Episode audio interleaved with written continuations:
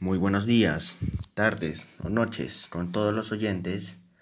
En esta sesión del podcast hablaremos sobre una leyenda o contaré una leyenda arequipeña que es conocida titulada como Los Duendes. Comenzando, son los duendes, según afirman nuestras leyendas arequipeñas.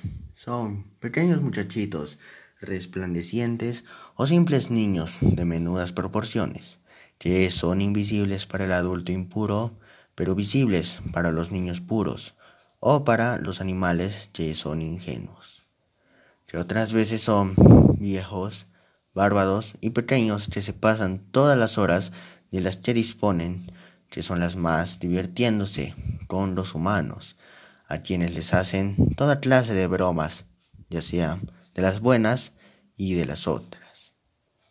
En el primer caso, se les ve haciendo piruetas y molinetes circenses, saltos mortales en el aire, delicias de atrapahoja, y riéndose a grandes carcajadas. Se esconden bajo las camas, entre las alacenas, tras los muebles más pesados, en las junturas de las puertas, en los callejones más oscuros, y sustraen las llaves de los candados y las arrojan entre la hierba.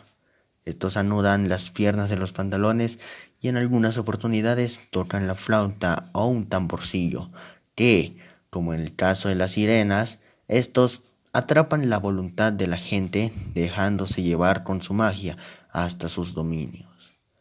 Cuidan tesoros ocultos por siglos y saben bien dónde encontrar oro. En el segundo caso, son entidades malignas, y peligrosas que causan terror a quienes los ven y a veces hasta la muerte. Esto sucede cuando de forma invisible se pegan a nuestras espaldas y no hay luego cómo desprenderse o quitarse los de encima, lo que conlleva inevitablemente al fatal desenlace. Se dice el origen de los duendes que son el de aquellos niños que murieron sin ser bautizados que son el fruto del pecado de sus padres que arrojaron sus fetos a los ríos. Los de esta clase son los que moran bajo los manantiales o detrás de las cascadas. Asimismo, se afirma que las mujeres que tienen relaciones sexuales fuera del matrimonio y que no dan a luz, votan estos duendes. Y se dice también que vinieron escondidos dentro de las alforjas de los conquistadores españoles adormecen a los hombres soplándoles con el rostro, o, al contrario, estos los reaniman con este mismo acto.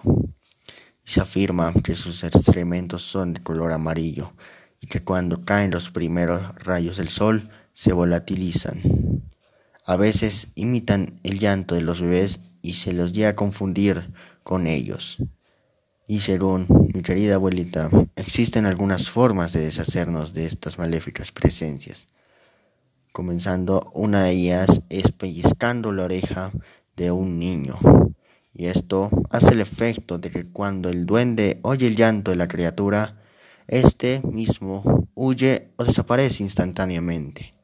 Otra forma de prevenir que los niños fallecidos sin el sacramento del bautizo se conviertan en duendes es la de hacer una señal de la cruz con agua bendita y luego enterrar junto al pequeño una cruz también bendecida. Y bueno, eso sería la leyenda arequipeña conocida como los duendes. Muchas gracias.